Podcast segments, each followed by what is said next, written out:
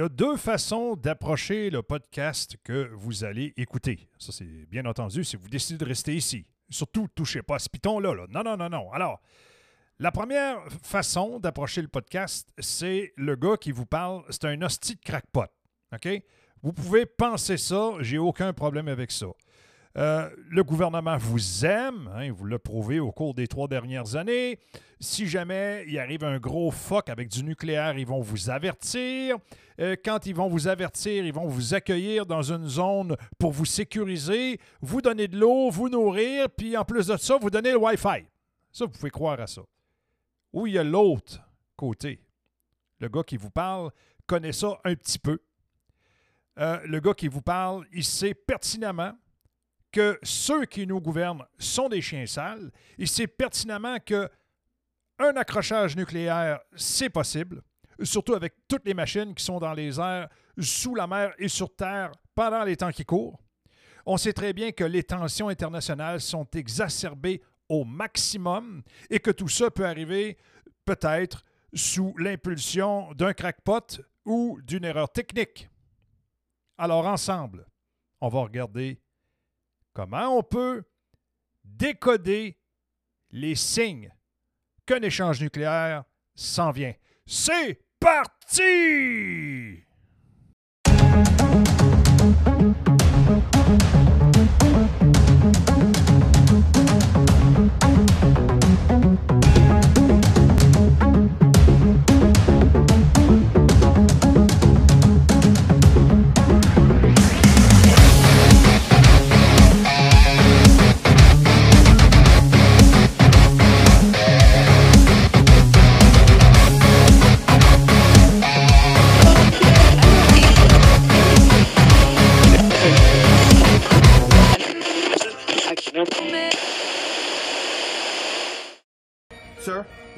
DEFCON 1. The nuclear football in the White House just went live. That's impossible. It's happening, and someone has just entered valid launch codes.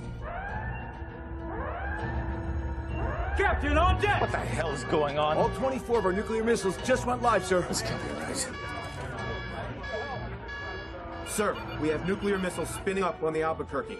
If our allies see us launching a full-scale nuclear strike, they will respond. Russia will launch, China will launch. We'll have World War III in the next 10 minutes unless you level the White House. Four minutes to target, sir. Sir, I need a final go, no-go for payload delivery. God forgive me. Go. Go! Raptor Alpha 1, Operation Free Castle is a go. Copy that. Dropping to attack altitude.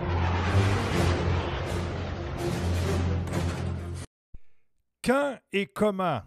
Ben oui, quand et comment en cas de guerre nucléaire? Et bah boy, est-ce qu'on serait averti à l'avance si jamais une guerre nucléaire était sur le point de se déclencher? Bon, écoutez, il y a beaucoup de monde en Amérique du Nord qui compte sur les fameux systèmes d'alerte nucléaire pour les avertir si jamais une attaque était imminente. Bon. Est-ce qu'il existe d'autres indicateurs qui pourraient signaler qu'on est à l'aube d'un Armageddon nucléaire? La réponse est oui.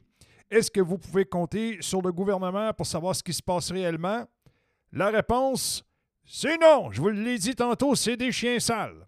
Ils vous l'ont prouvé pendant le COVID, ils n'en ont rien à crisser de vous autres. Hein? Non.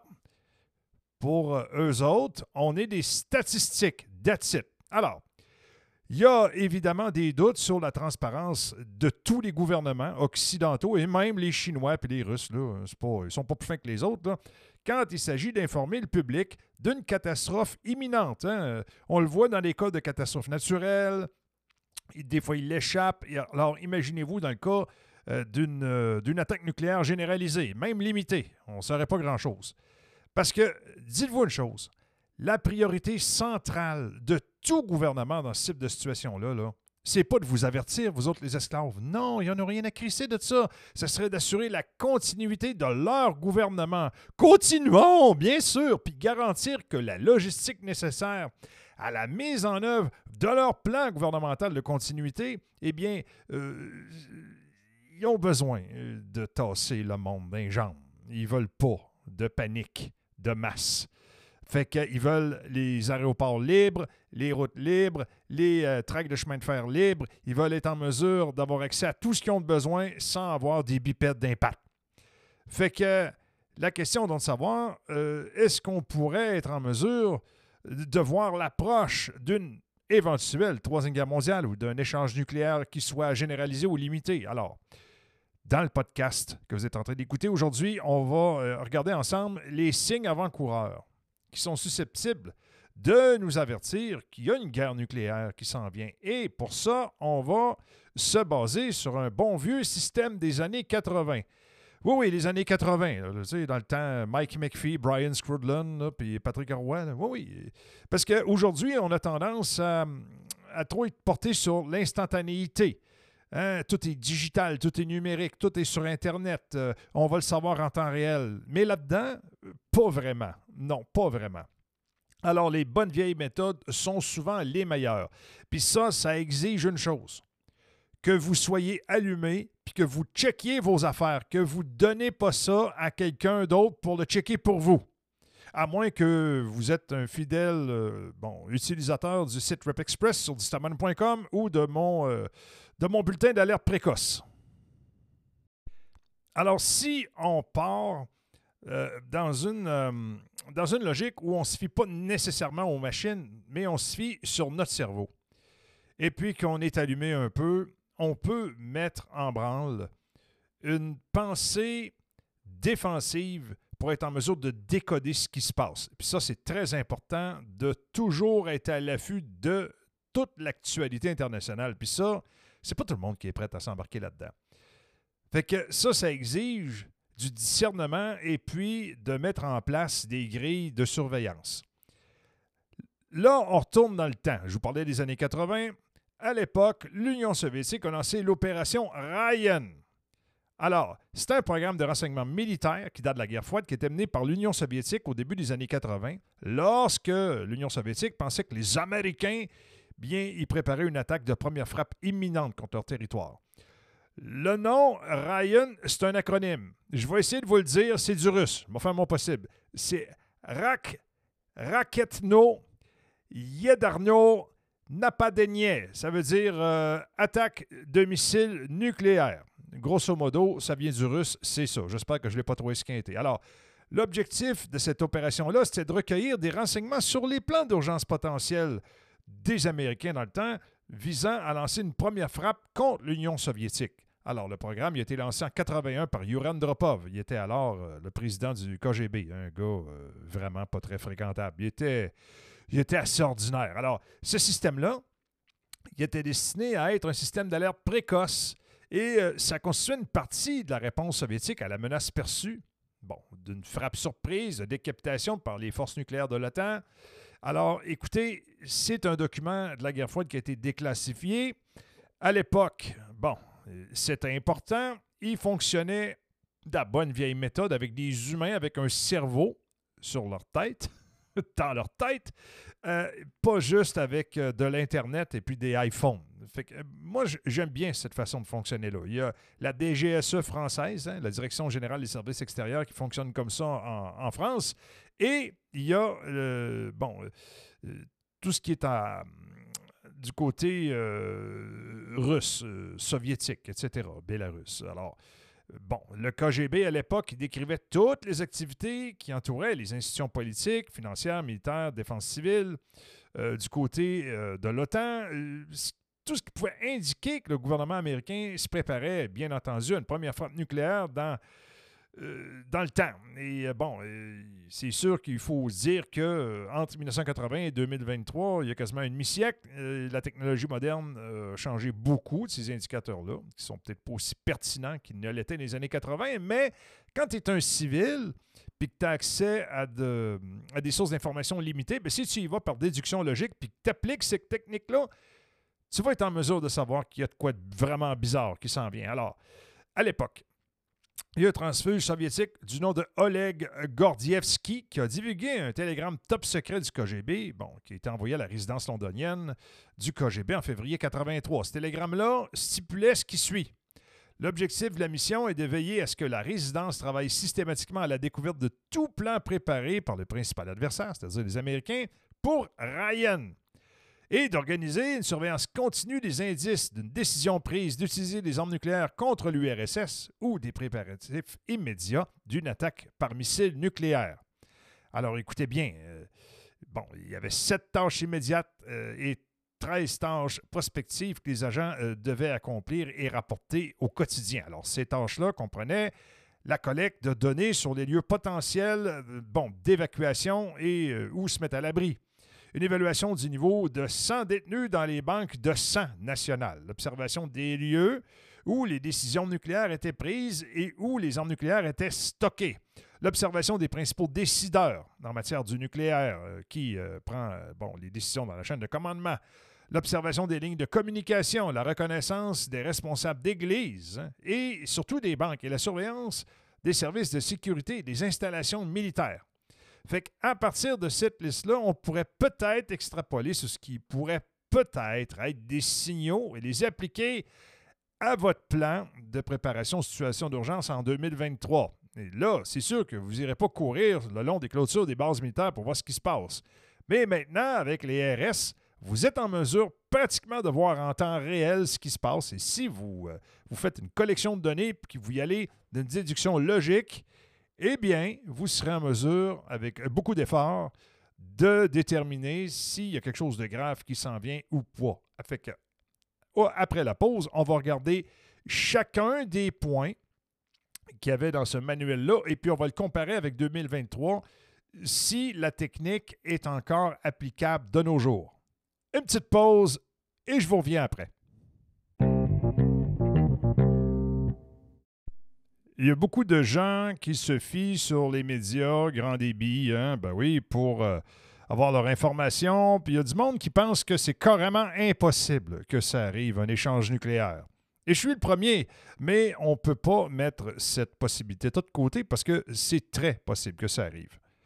Alors, voici un exemple de ce qui risque de se passer, mesdames et messieurs, à la télévision si jamais l'impensable arrive.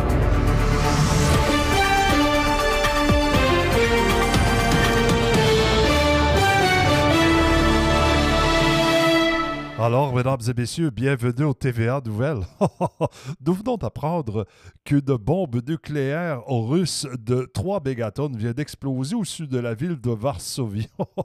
Les dégâts sont terribles il y a des millions de morts. Mais ne vous en faites pas, c'est pas important. Ce qu'il faut, euh, bien entendu, faire le plus rapidement possible, c'est de rester à l'écoute pour la poule aux œufs d'or et d'acheter le nouvel album de Wilfred Le Boutier.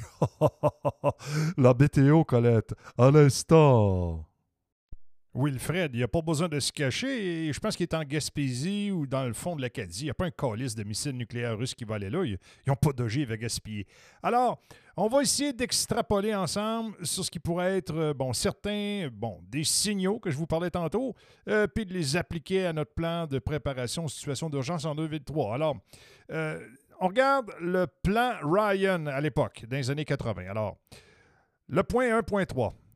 Bon, en matière de protection des principaux euh, décideurs politiques américains au sein des institutions gouvernementales, eh bien, euh, la sécurité serait augmentée pour assurer la continuité du gouvernement après une attaque. Ça, vous allez me dire, c'était prévisible? Oui. Et si on voit qu'il commence à capoter en entour des Biden et des Trump de ce monde, avec la sécurité, euh, mettre ça encore quatre coches plus élevé que c'est en ce moment, c'est un des signes. Le point 2.2, évacuation des personnes proches des plus hauts dirigeants politiques des États-Unis d'Amérique et de la France et de l'Angleterre et du Canada. Ben oui, Trudeau, il mettrait à l'abri, ça se peut-tu mettre un débris de même à l'abri? des zones à risque accru sur euh, tous les territoires de l'OTAN et dans les pays étrangers. Dans ce cas, eh bien, on pourrait voir un, politicien de haut rang, même si c'est sénile comme Biden, s'éloigner des endroits qui seraient bon, euh, les premières euh, cibles principales d'une frappe nucléaire préventive.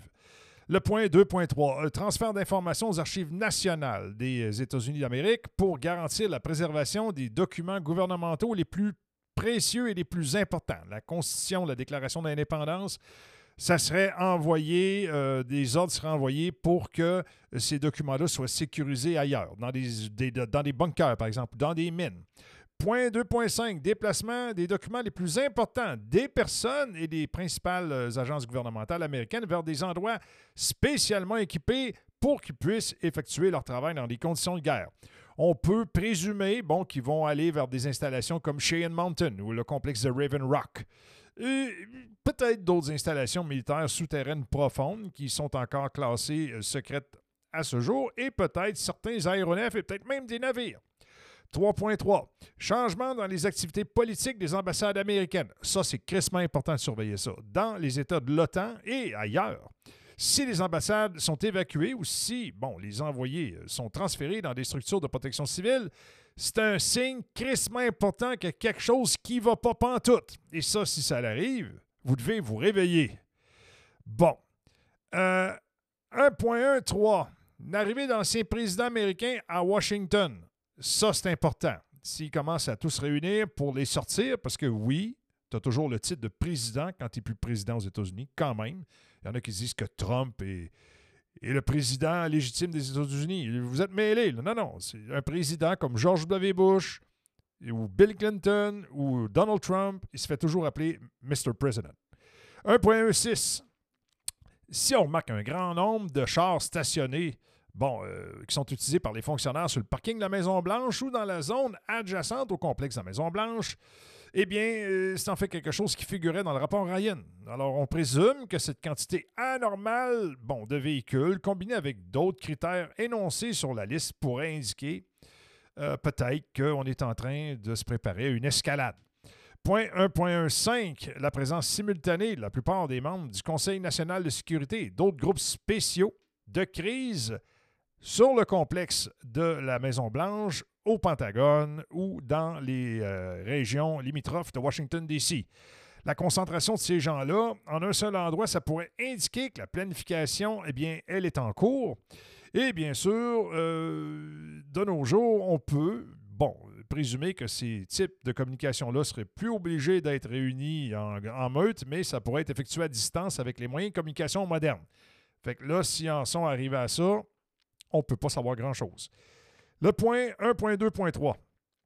Des départs simultanés et inattendus, bon, euh, pendant des réceptions, des dîners, des balles, des réunions d'affaires de représentants gouvernementaux, ça pourrait indiquer une réorientation massive vers des abris de protection. Ça, c'est possible. Point 1.2.5, l'intensification du travail dans les agences gouvernementales impliquées dans la préparation décisionnelle concernant l'utilisation d'armes nucléaires. Et de sécurité nationale, ça pourrait inclure des employés qui travaillent 24 heures sur 24, le soir, le dimanche, les jours fériés. Ça pourrait peut-être, euh, bon, euh, être indiqué par un grand nombre de véhicules dans les parkings. Et euh, également, euh, il y a un autre truc qui est à surveiller, c'est les livreurs de bouffe. Parce qu'il y a quelques fournisseurs qui sont autorisés à livrer dans le complexe de la Maison-Blanche.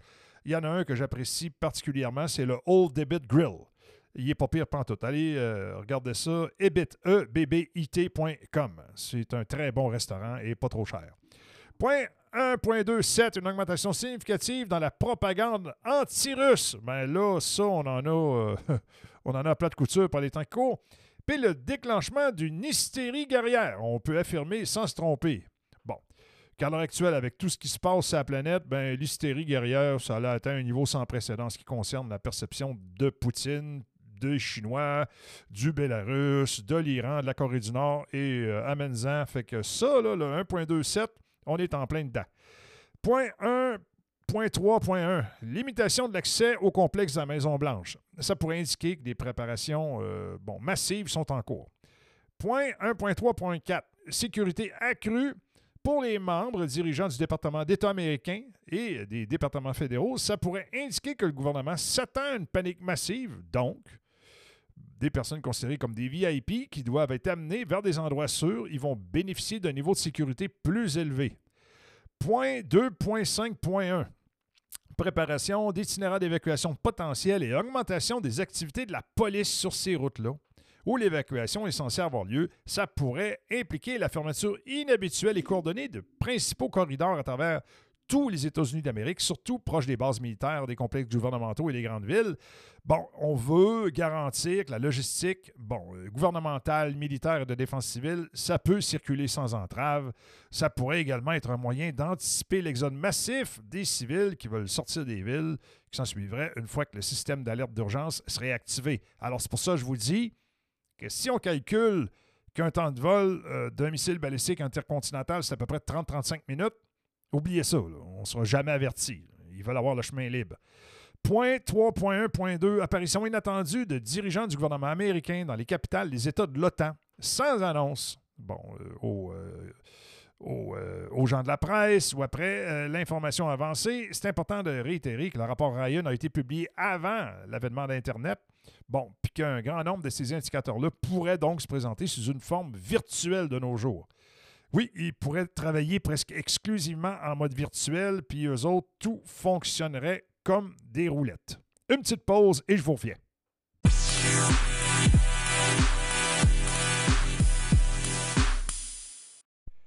Point 3.2.8, l'envoi de messages urgents de type whisky de la part des dirigeants militaires les plus importants de l'OTAN qui pourraient faciliter la demande d'autorisation pour l'utilisation d'armes nucléaires. Ça, vous seriez jamais en mesure de savoir quoi que ce soit. C'est crypté.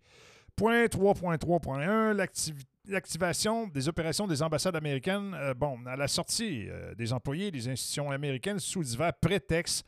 Puis, ce qui est crissement important, la destruction des documents dans chaque ambassade. Ça serait absolument un signe révélateur que les choses sont sur le point de dégénérer. Et euh, si vous avez vu des diplomates fuir les ambassades euh, des pays adversaires, ça, c'est sans équivoque, ça va péter. Point 1.2, l'augmentation du niveau de préparation au combat. Bon, pour les forces offensives stratégiques américaines, cela pourrait prendre la forme, bon, de certains lancements de, de, de- de systèmes de support, la préparation de missiles balistiques intercontinentaux, la sortie en mer de sous-marins nucléaires, d'artillerie automotrice, puis de bombardiers. hein, on les prépositionne ailleurs que sur leur base régulière pour être en mesure d'aller chercher plus de terrain. Bon, en raison également de la surveillance à spectre complet offerte par les technologies de l'information moderne, la plupart des conflits modernes seront déclenchés sous couvert d'exercice, comme ce fut le cas avec l'apparition euh, euh, du conflit ukrainien en, en cours. Point 1.4, euh, déplacer les objets militaires américains vers l'étranger à des niveaux plus élevés de préparation au combat. Point 2.2, une augmentation du niveau de préparation au combat pour les forces nucléaires britanniques. Point 2.3, une augmentation du niveau de préparation au combat pour les forces nucléaires françaises. Point 1.22, la fin bon, d'entretien régulier et de travaux programmés sur les systèmes de lancement et les centres de commandement de missiles stratégiques.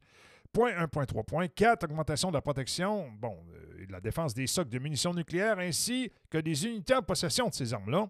On pourrait euh, constater également un sentiment de sécurité accru autour des installations nucléaires et ça, pour les gens qui vivent à proximité, c'est très facile euh, de se voir.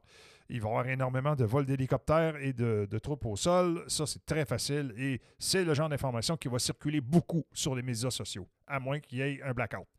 1.3.7, apparition, l'augmentation, bon, euh, en nombre et en quantité euh, d'avions de la force aérienne stratégique ainsi que des euh, porte-avions. Bon, dans les bases un peu partout à travers le monde. Écoutez, où il n'y avait pas été observé auparavant, ces systèmes-là. Ça signifie qu'on pourrait bon, voir des concentrations plus élevées, plus élevées d'avions bombardiers, très similaires à ce qu'on a vu lors de la base, sur la base aérienne d'Engel en Russie, avant euh, qu'elle ne soit attaquée par des drones euh, qui venaient de l'Ukraine ou de l'OTAN. 1.3.14, la reconstitution des stocks dans les sous-marins pour le matériel et les normes d'approvisionnement technique pour les temps de guerre qui sont généralement de 90 jours. C'est un autre signe révélateur bon, qu'on entre en guerre. Alors, écoutez, euh, cette année, il faut se dire qu'il y a eu énormément d'activités sous la mer. 1.4.3, préparation pour la distribution massive de munitions, de nourriture et de carburant. Ça, il y a beaucoup de commandes qui commenceront à apparaître. 1.4.6, distribution d'équipements de protection individuelle contre les armes de destruction massive. Bon, on parle de combinaisons, de masques, de gants, et tout ce qui peut résister à des produits chimiques, biologiques, radiologiques et nucléaires, et bien entendu, euh, les fameuses pilules d'iode. 2.1.10, contrôle national et prise de contrôle des réseaux de communication commerciaux. Et, encore une fois, c'est avant Internet tout ça.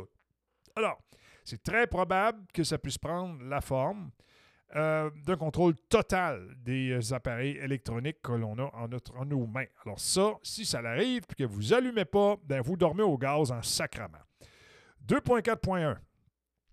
Les unités, les forces militaires, euh, bon, euh, tombent en préparation euh, d'état, euh, en préparation accrue et sont maintenues dans des garnisons ou des zones d'entraînement militaire sous prétexte de mener des exercices Euh, écoutez, ça, c'est possible que ça arrive. Et c'est très facile si vous vivez, admettons, je sais pas moi, à proximité de la base de quartier, puis que vous connaissez des militaires, puis qui ne rentrent pas à la maison le soir, puis qui sont en préparation très avancée. C'est un signe.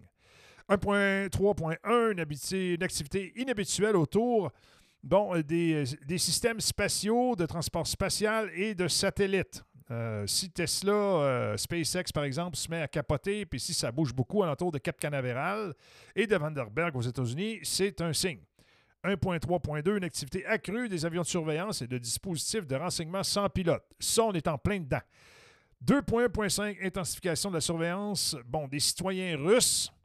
Euh, écoutez, de nos jours, également, les Chinois, les gens qui proviennent de la Corée du Nord et de l'Iran seraient scrutés à la loupe. 2.1.7, en plus de l'imitation de restrictions pures et simples imposées dans les ambassades, il pourrait y avoir des restrictions de type de voyage supplémentaires pour les représentants de la Fédération de Russie, de Chine, de Corée du Nord, de l'Iran, etc. Point 2.3.2, refus des autorisations accordées aux diplomates et aux journalistes étrangers pour se rendre dans les zones où se trouvent aujourd'hui des installations militaires. Ça pourrait prendre la forme des restrictions renforcées sur les médias sociaux et sur les médias de masse euh, dans et autour de ces installations militaires critiques. Fait que si, à un moment donné, vous vous promenez avec votre cellulaire, que vous filmez une installation militaire, vous pouvez être mis en état d'arrestation si jamais euh, ça commence à chauffer. 2.4.1, changement des codes secrets des, des, chiffres des institutions gouvernementales et militaires, un changement soudain dans le code de communication utilisé pour indiquer qu'il se prépare à protéger ses lignes contre les écoutes clandestines des Russes. 2.5.7, l'annulation des licences de radio amateurs sur le territoire des États-Unis et du Canada. Ça voudrait, euh, bon, probablement dire qu'ils veulent garder ces canaux-là euh, aussi ouverts et non encombrés que possible en termes de préparation de défense civile. Le premier point, eh bien, c'était la préparation immédiate à une attaque euh, de missiles nucléaires. Cela devrait aller de soi. Euh, il y a également un avis de mesure pour préparer des abris pour accueillir la population, de reconstituer des réserves bon, d'eau, d'aliments, euh, de premiers soins dans le cadre d'une préparation immédiate à une attaque de missiles nucléaires. Euh, via, trois avis de mesure pour assurer des soins médicaux à la population dans des conditions euh, d'une attaque ou d'une contre-attaque nucléaire. Alors ça, il y a eu beaucoup d'articles au début du printemps comme quoi que le gouvernement fédéral ici à Ottawa, ils veulent revoir tous leurs plans. Mais s'ils revoient leurs plans, c'est pour se protéger eux-mêmes, puis c'est pour se garder une certaine protection. C'est pas pour avertir le monde. Pour vous autres, il n'y a rien de prêt. C'est juste pour le gouvernement, des affaires qui sont prêtes. Euh, point 4. Avis de préparatifs pour évacuer les spécialistes qui pourraient être nécessaires pour la phase de reconstruction après les frappes. Ça peut ressembler au gouvernement qui, bon, qui cherche des personnes de divers métiers, qu'il s'agisse bon, du médical, du militaire, du génie civil. Euh, écoutez, c'est possible qu'on cherche à aller euh, sécuriser de la main-d'œuvre. Euh, ça, c'est fort possible. Écoutez, point 1, point 1, l'activité des opérations bon, pour l'Agence fédérale canado-américaine de gestion des urgences, la FEMA et ses états-majors régionaux.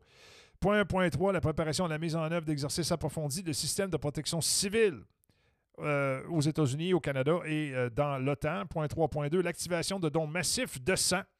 Point 3.3, le réapprovisionnement et la distribution de stocks de médicaments spéciaux liés au traitement du mal des radiations, les fameuses pilules d'iode et tout le reste. Point 4.3, la mise en sécurité des œuvres d'art, les monuments euh, culturels nationaux, les matériaux de valeur importants. Ça pourrait peut-être même inclure des métaux précieux comme de l'or. Mais au Canada, on ne s'en fait pas parce que de l'or, on n'en a plus. Il n'y a plus rien. Les, voûtes sont vides, mesdames et messieurs. On est complètement cassé. Point 2.2.3, la vérification des systèmes de ventilation par filtre et l'électricité, approvisionnement et l'étanchéité, le fonctionnement de toutes les installations euh, euh, destinées à la protection euh, contre les retombées nucléaires dans tout le pays. Ça, au Canada, il y a fuck. Point 3.1.5, la libération maximale des malades des hôpitaux dans le but de libérer de l'espace en cas d'événement faisant de nombreuses victimes. Ça, au Québec, ça va être le zoo. Point 1.2, restriction d'opérations de transfert d'actifs des plus grandes banques des, euh, États-Unis, de l'OTAN, etc., vers des États neutres comme la Suisse. C'est possible que ça arrive, mais euh, ça prend du temps. Point 3.3, la décentralisation Bon, et la dispersion d'avions civils et euh, de véhicules maritimes euh, dans le but d'atténuer et de limiter les dommages d'une éventuelle frappe nucléaire. Point 2, point 2, point 2. Un massacre inhabituel de bétail et l'approvisionnement en nourriture pour nourrir de, de grandes quantités de gens pendant de longues périodes. Alors, si les éleveurs, le gouvernement fédéral, fédéral débarque et ils disent là, ici, tes cochons, tes bœufs, on les acte toutes puis on les transforme en steak du jour au lendemain, c'est pas normal. Ça, si vous allumez pas, ça passe pas. Alors, ce n'était que quelques-uns des principaux identifiants que le KGB utilisait à l'époque de l'ère soviétique pour déterminer si les Américains et l'OTAN prévoyaient bon, euh, une première frappe nucléaire contre eux autres. Écoutez, c'est pas miraculeux comme technique, mais c'est mieux que rien. Et si vous êtes en mesure de vous approvisionner régulièrement en nouvelles du côté de distaman.com de mes deux concepts SitRep Express et le bulletin d'alerte précoce à tous les week-ends, vous serez en mesure de décoder mieux ce qui se passe. Et ici, on ne fait pas dans le Muppet Show, on n'a pas de vitamines à vendre, on n'a pas de dons à aller chercher, on s'en calisse. Nous autres, on travaille pour une seule chose, sauver notre cul. Merci beaucoup d'avoir été à l'écoute de ce 68e Disto Show. Distoman est out et on se retrouve sur X et également dans la version exclusive sur la page d'accueil du site et dans la section blog. Take care, à la prochaine.